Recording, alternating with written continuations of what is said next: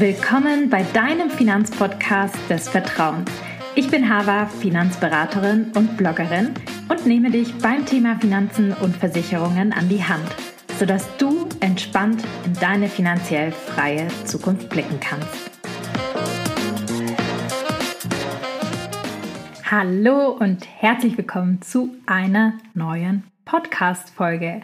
Heute mit dem Thema Null Zinsen, Null Perspektive. Warum die Inflation uns killt. Ich weiß, das ist ein krasser Titel, aber es ist äh, ein Fakt, vielleicht auch nicht. Wir gucken uns das gemeinsam an.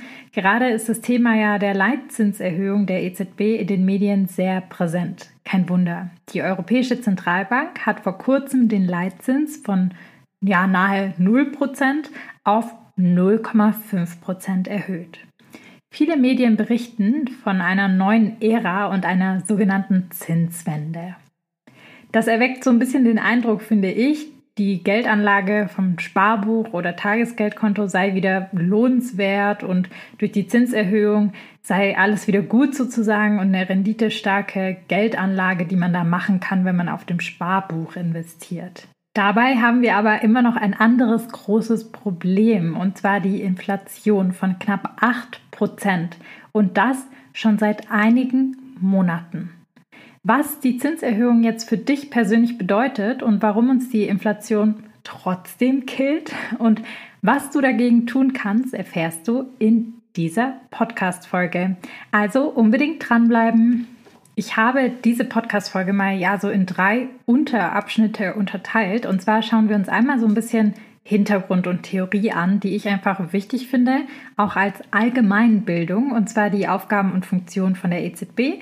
Gehen dann rüber und gucken uns an, was quasi das Ganze für dich persönlich bedeutet und für deine Finanzen und was wir dagegen tun können. Also diese drei Blöcke sozusagen gucken wir uns heute an. Um zu verstehen, was es mit der Leitzinserhöhung auf sich hat und wie die Inflation damit zusammenhängt auch wirklich, erkläre ich dir zuerst die Aufgabe der Europäischen Zentralbank, kurz EZB. Also, die EZB ist die gemeinsame Währungsbehörde, kann man sie nennen, der Mitgliedstaaten der Europäischen Union, also alle, die quasi den Euro als Zahlungsmittel haben. Sie arbeitet mit den nationalen Banken der Mitgliedstaaten zusammen also auch beispielsweise mit der Deutschen Bundesbank. Was sind jetzt die Aufgaben der Europäischen Zentralbank? Sie legen zum einen so ein bisschen fest und führen die Geldpolitik für die Europäische Union aus. Außerdem machen sie das Devisengeschäft, das sogenannte. Sie halten und verwalten die offiziellen Währungsreserven der Mitgliedstaaten vom Eurogebiet. Das nennt sich Portfolio Management.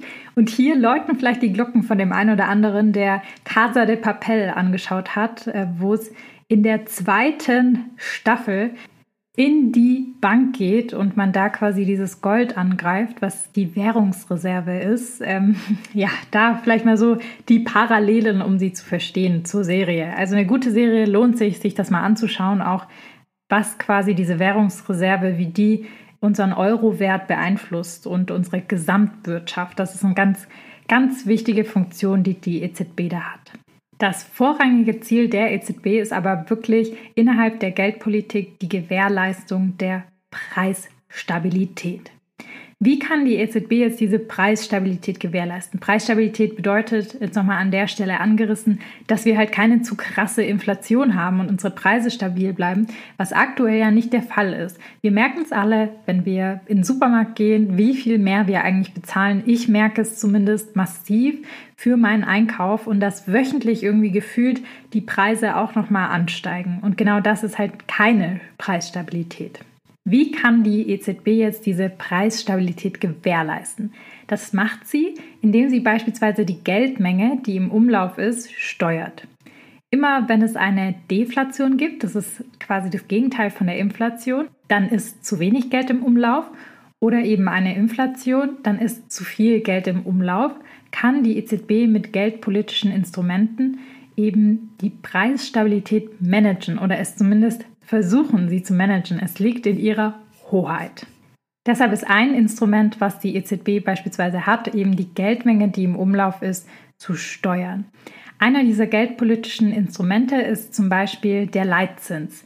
Ist zu wenig Geldmenge im Umlauf, also haben wir eine Deflation, kann die EZB die Zinsen senken, dass mehr Geld in den Umlauf kommt. Warum? Weil wenn wir die Zinsen sinken, dann kann man sich einfacher wieder Häuser finanzieren, Kredite aufnehmen, auch für uns als Privatperson und man gibt eher Geld aus. Die Preise werden dadurch günstiger und der Wert des Geldes nimmt zu. Bei günstigeren Preisen kauft die Bevölkerung mehr und die Geldmenge im Wirtschaftskreislauf erhöht sich. Ist zu viel Geldmenge im Umlauf, haben wir, wie gesagt, eine Inflation, was wir aktuell haben, eine massive Inflation. Um einer Inflation entgegenzuwirken, kann die EZB die Zinsen anheben. Alles wird dann eben teurer, der Wert des Geldes nimmt ab und die Bevölkerung kauft dementsprechend weniger und spart mehr. Das ist so ein bisschen die Theorie. Die Geldmenge wird dann weniger. Und an dem Punkt versteht man vielleicht auch oder der ein oder andere, dass die Inflation quasi der Kicker, diese hohe Inflation der Kicker dafür war, unter anderem, dass die EZB den Leitzins angehoben hat. Der Leitzins hat dabei natürlich auch noch so ein bisschen anderen Nebeneffekt. Er steuert auch die Zinsen bei den Banken. Denn der Leitzins ist genau der Zins, den eben eine nationale Bank, wenn ihr jetzt zur Sparkasse in engen Gottmardingen oder so geht, ähm, den ihr da bezahlen müsst und äh, zu dem sich die Bank quasi Geld bei der EZB leiht. Bei einem niedrigen Zinssatz bekommt die Bank günstige Kredite.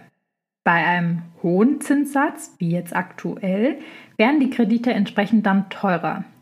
Die Preise, die die Banken der EZB zahlt, geben sie natürlich auch an dich und mich, also an den Endverbraucher, weiter. Da die EZB den Leitzins vor ein paar Wochen angehoben hat, werden die Kredite deswegen auch teurer. Also auch bei der Sparkasse in engen Gottmardingen wird man jetzt mehr bezahlen für den Kredit, den man machen möchte, vielleicht wenn man eine Baufinanzierung machen möchte oder sonstiges. Für Sparer dagegen lohnt es sich wieder etwas mehr als bis vor kurzem auf dem Konto zu parken, weil das bedeutet natürlich auch, dass wenn die Zinsen steigen, auch die Zinsen auf dem Giro, Tagesgeld und auf dem Festgeldkonto steigen. Hi Hava, äh, hier ist Anna. Erstmal vielen, vielen Dank für deinen tollen Podcast. Ich habe eine Frage und zwar geht es um Zinsen, die steigen jetzt zurzeit wieder und ich frage mich, ähm, macht es jetzt eigentlich wieder mehr Sinn, äh, Geld auf dem Girokonto zu sparen oder ähm, sollte ich mich doch nochmal nach anderen Anlagestrategien umgucken? Was meinst du?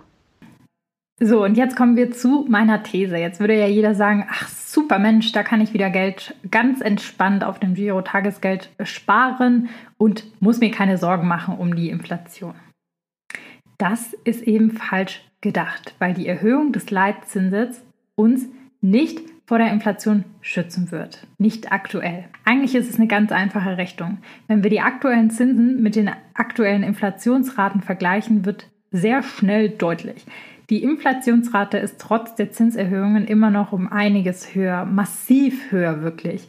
Die meisten Zinsen gibt es auf dem Festgeldkonto. Also wenn man fest verzinst fünf Jahre beispielsweise sein Geld anlegt, dann sind es so ungefähr zwei Prozent, die man aktuell bekommt. Und die Inflation, die quasi dem aktuell gegenübersteht, sind 7,5 Prozent. Das ist ein Unterschied von 5,5 Prozent, den man erstmal ausgleichen muss. Auch wenn du für dein Geld auf dem Konto jetzt diese 2% bekommst, verlierst du zur selben Zeit immer noch über 5% an Wert aktuell. Das ist einfach der Fakt. Also es ist so unfassbar wichtig in der aktuellen Zeit, sich darüber Gedanken zu machen, weil wir hatten lange keine so hohe Inflation mehr, seit 40 Jahren, ja. Unser Geld, unser Ersparnisse, unser hart erarbeitetes Geld wird einfach massiv weniger. Und ihr merkt, ich komme so ein bisschen in Saus und Braus. Mich regt das einfach krass auf, ja. Ich finde, es gibt nichts Schlimmeres, ja, weil wir investieren unsere Zeit im Hier und Heute und ähm, das Geld, was wir jetzt heute verdienen und vielleicht ansparen möchten, verliert einfach massiv an Wert, weil die Zinspolitik nicht stimmt, aber auch, weil wir uns natürlich nicht Gedanken machen, wie wir das besser machen können und anlegen können und dagegen halten können, weil bis sich in der Politik was verändert, da ist meistens schon viel vorne passiert, was äh, uns zu Schaden kommt. Zur Veranschaulichung habe ich natürlich wieder mal ein Beispiel mit dabei. Wir sind positiv und gehen jetzt mal davon aus, dass die Inflations Rate wieder durch diese Zinserhöhung ein Stück weit auf 4% zurückgeht. Vielleicht im nächsten Jahr, in diesem Jahr sicherlich nicht. Und nehmen wir mal an, du legst jetzt irgendwie 10.000 Euro für fünf Jahre an einem Zinssatz von 2% auf einem Festgeldkonto an. Durch die Zinsen erhältst du nach fünf Jahren eine Rendite von 1.040 Euro. Nach fünf Jahren hast du tatsächlich auch die 10.000 Euro plus eben die 1.040 Euro auf dem Konto. Doch die Kaufkraft, also der Wert dieser 11.040 Euro, hat sich in der gleichen Zeit reduziert, wenn wir bei 4% sind, auf 9.074 Euro. Also immer noch niedriger als die 10.000 Euro, obwohl wir das Geld angelegt haben. Und das, wenn die Inflationsrate bei 4% liegt. Und die liegt aktuell bei doppelt so viel. Also das ist sehr optimistisch gerechnet weil es ja für dieses Jahr schon der Fakt ist, dass wir bei über 7% liegen fast. Ähm, deshalb ähm, bitte nur bis zu einem gewissen Grad sparen auf dem Tagesgeld- und Festgeldkonto. Das sage ich immer, immer wieder. Das ist in Ordnung, das ist auch gut, das ist wichtig, aber es ist nur ein Teil. Was ich auch nochmal damit sagen möchte, das heißt nicht, dass generell Sparen jetzt irgendwie gar keinen Sinn macht und wir unser ganzes Geld raushauen müssen. Ganz im Gegenteil. Wenn du es schaffst, eine gewisse Summe zu sparen, hast du nicht nur Geld zur Absicherung beiseite, sondern kannst dir damit auch wirklich Wünsche erfüllen in der Zukunft, auch das Thema Altersvorsorge angehen. Du weißt damit im Prinzip, dass du in der Lage bist, dein Geld wirklich zu investieren und zu vermehren, weil du ja schon drüber nachdenkst, wie kann ich es beiseite legen. Doch als Inflationsschutz oder renditestarke Geldanlage können eben auch Tages- oder Festgeldkonto nicht wirklich dienen. Ich persönlich mache es so. Ich bin ja selbstständig, aber trotzdem gilt das sicherlich auch für andere, ähm, die ganz normal angestellt sind. Auf dem Tagesgeldkonto habe ich so ja eine Art Notgroschen liegen für alle Fälle. Es sind ungefähr drei Netto-Monatsgehälter, die ich mir sonst eben auszahle. Damit äh, könntest du jetzt zum Beispiel auch drei Monate zum nächsten Job überbrücken oder unvorhergesehene Reparaturen oder sonstige Kosten bezahlen. Der Vorteil von einem Tagesgeldkonto ist ganz klar die Liquidität. In dringenden Fällen kommst du da ganz schnell an das Geld ran, tagesaktuell, wie eben der Name schon sagt.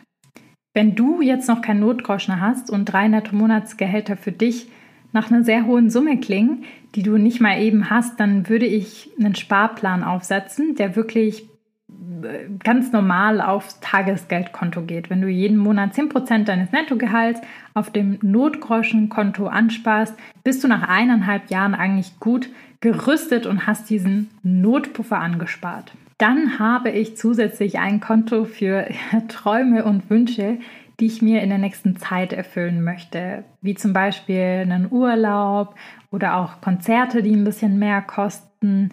Ähm, für mich, ich habe mir so ein Ziel gesetzt, dass ich ähm, gerne eine Handtasche kaufen möchte. Ich kaufe nicht viele, aber ich finde Qualität da einfach ganz wichtig und die ist ein bisschen teurer und da spare ich jetzt ja schon fast zwei Jahre drauf und das mache ich dann wirklich dann auf so einem Konto und das wird nicht investiert, dieses Geld. Und was ich halt auch habe, ist halt wirklich eine gute Kontenaufteilung. Also ich habe sehr, sehr viele Unterkonten, dass ich halt ähm, dieses aus dem Augen, aus dem Sinn habe. Also dass ich auf meinem normalen Konto, sag ich mal, wo ich dann das Geld einfach ausgeben kann, dieses Budget, nicht auf mein Sparkonto zugreifen kann und da so Unterkonten habe, es gibt mittlerweile viele Banken, die das anbieten. Ich finde N26 auch von der Ausgestaltung schön und hat schöne Unterkonten und, Sparziele, die man sich äh, setzen kann. Ich verlinke euch das einfach mal in den Show Notes. Kommen wir somit auch zum dritten Teilabschnitt, eigentlich ja zum wichtigsten Thema in dieser Folge.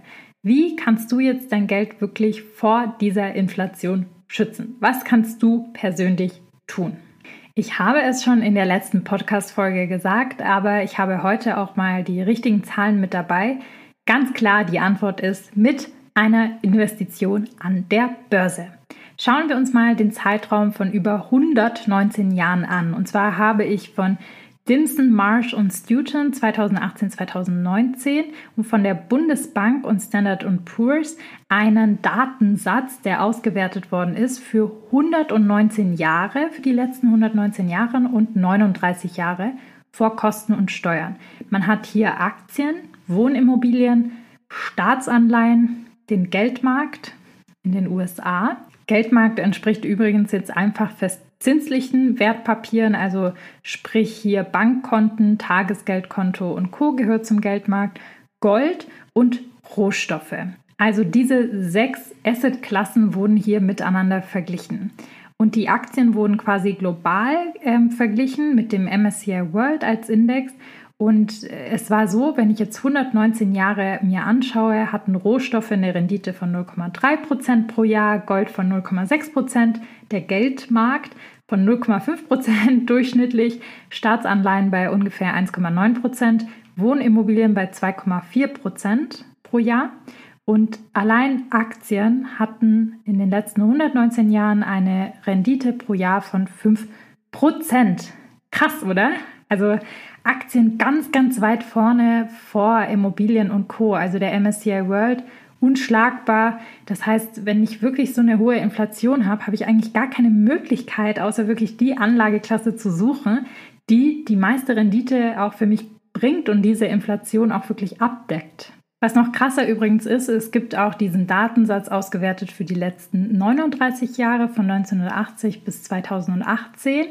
Da lagen Aktien global sogar bei 6,4 Prozent Rendite pro Jahr. Die laufenden Staatsanleihen lagen auch hier bei 5,6 Prozent pro Jahr und der Geldmarkt bei 1,2 Prozent. Also jetzt nicht viel höher. Ihr seht den Unterschied zwischen Aktien und dem Geldmarkt, also fest verzinslich wirklich auf dem Sparkonto oder auf einem Sparbuch angelegt. Es führt also einfach nichts am Aktienmarkt vorbei für keinen von uns, um so eine Inflation wirklich decken zu können. Ja, Mensch, Haber, ist das jetzt nicht zu riskant? Nein, viel riskanter ist es, das Geld wirklich langfristig auf dem Konto liegen zu lassen oder unter dem Kopfkissen aufzubewahren oder in irgendeinem Safe oder so. Denn wir wissen ja, die Inflation killt den Wert unseres Geldes. Natürlich gibt es an der Börse Kursschwankungen und angelegtes Geld kann dort auch mal an Wert verlieren. Da übrigens mal der Hinweis auf die letzte Podcast-Folge, wo es um die Mythen geht, Börsenmythen. Da haben wir uns das Thema auch ganz genau mal mit Zahlen und Tipps von mir angeschaut. Also hört da gerne mal rein. Natürlich, wie gesagt, äh, schwanken Aktienkurse, aber sie gewinnen auch an Wert, wie ihr sehen könnt. Deswegen gibt es eben diese einfachen Grundregeln für die Investition an der Börse, die es zu beachten gibt. Und diese Grundregeln lauten, diese zwei, die müsst ihr einfach verinnerlichen, Diversifikation und Langfristigkeit.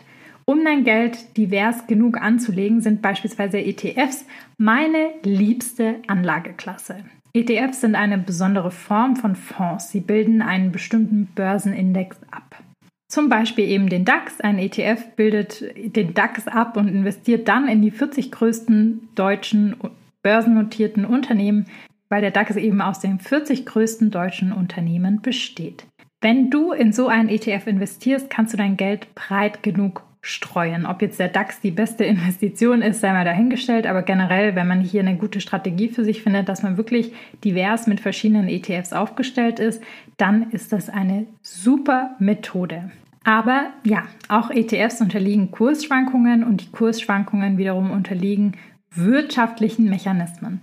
Bei einer hohen Inflationsrate oder einem rückgängigen Wirtschaftswachstum können auch die Kurse fallen. Das sehen wir aktuell. Wir befinden uns in einem ja, Tiefmarkt, sag ich mal, wo die Börsenkurse eben nach unten rauschen, weil jetzt die Zinsen ansteigen, manche aus dem Markt eben aussteigen und man so eine hohe Inflationsrate hat, die einfach auch Auswirkungen auf die Unternehmen hat und die ihre Preise erhöhen müssen oder mehr bezahlen für Rohstoffe und Co. Und eben an zweiter Stelle, um dieses Risiko wirklich dieser Schwankungen entgegenzuwirken, sollte das Geld, wenn man in ETFs investiert, grundsätzlich nur langfristig angelegt werden.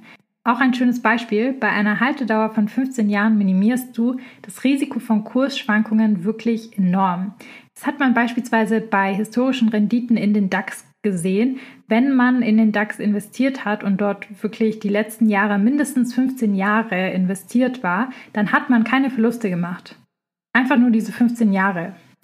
Es gibt eine finanzmathematische Theorie, die auch besagt, dass Finanzmärkte eben effizient sind und langfristig immer positiv performen. Wer hier fleißig zuhört, kennt diese Theorie schon, die Efficient Market Theory hat einen Nobelpreis gewonnen und wen sie interessiert, kann sie sich mal genauer anschauen. Das ist ein bisschen zu trocken für eine Podcast-Folge. Ein weiterer und für mich wirklich der allergrößte Vorteil von ETFs sind die niedrigen Kosten. ETFs sind im Vergleich zu anderen Geldanlagen sehr, sehr günstig, ja fast unschlagbar. Bei ETFs hast du in der Regel Kosten in Höhe von 0,2 bis 0,5 Prozent pro Jahr.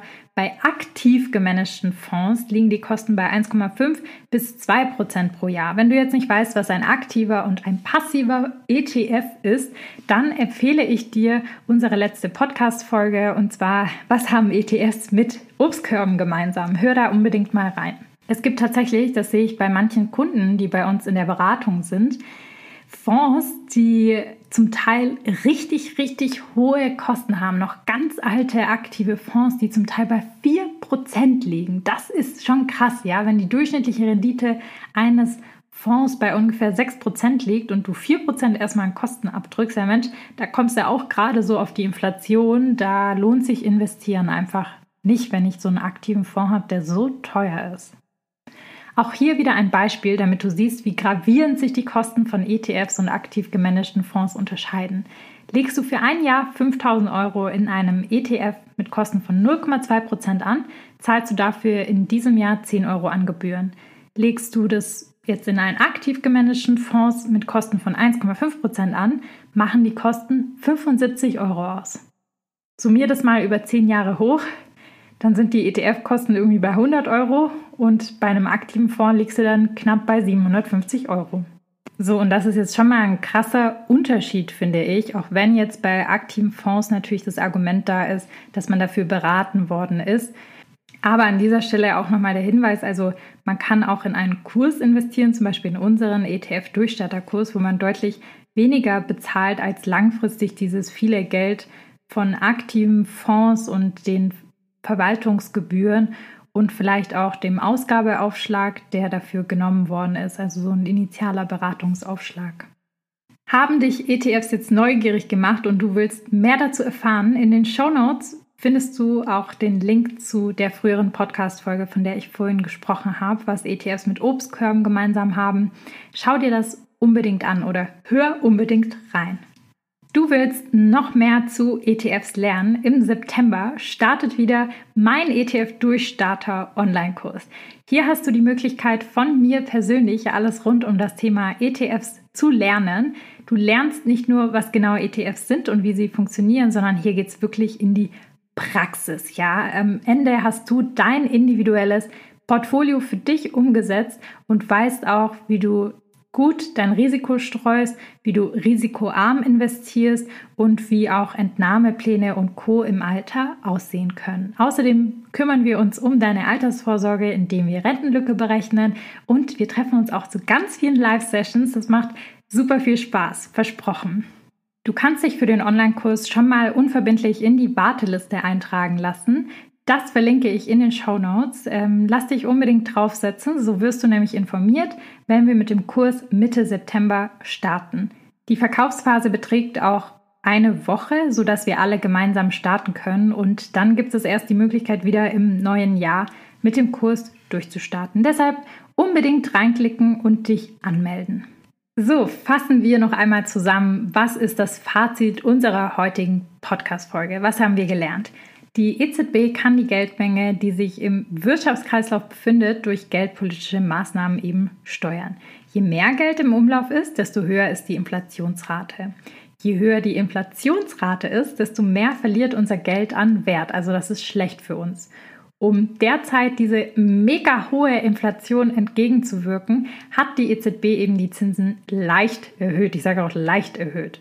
Doch die Inflation ist im Moment so hoch, dass auch die Zinsen, die du bei den Banken für dein Geld bekommst, nicht ausreichen, um es vor der Entwertung zu schützen. Die Inflation killt uns also und unser Geld, unser hart erarbeitetes Geld. Deswegen solltest du nur das Geld auf dem Konto liegen lassen, das du für Notfälle brauchst oder für kurz- oder mittelfristige Ziele nutzen möchtest.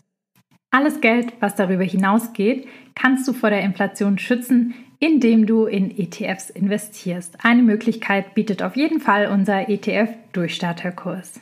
Wenn dir diese Podcast-Folge gefallen hat, dann freue ich mich sehr, wenn du uns deine Sternchenbewertung dalässt. Das hilft uns nämlich in unserer Arbeit, die wir für dich tun und auch anderen den Podcast zu finden. Leite den Podcast auch gerne weiter an deine beste Freundin oder deinen besten Freund, der das hören sollte. Und in diesem Sinne sage ich Goodbye und bis nächste Woche.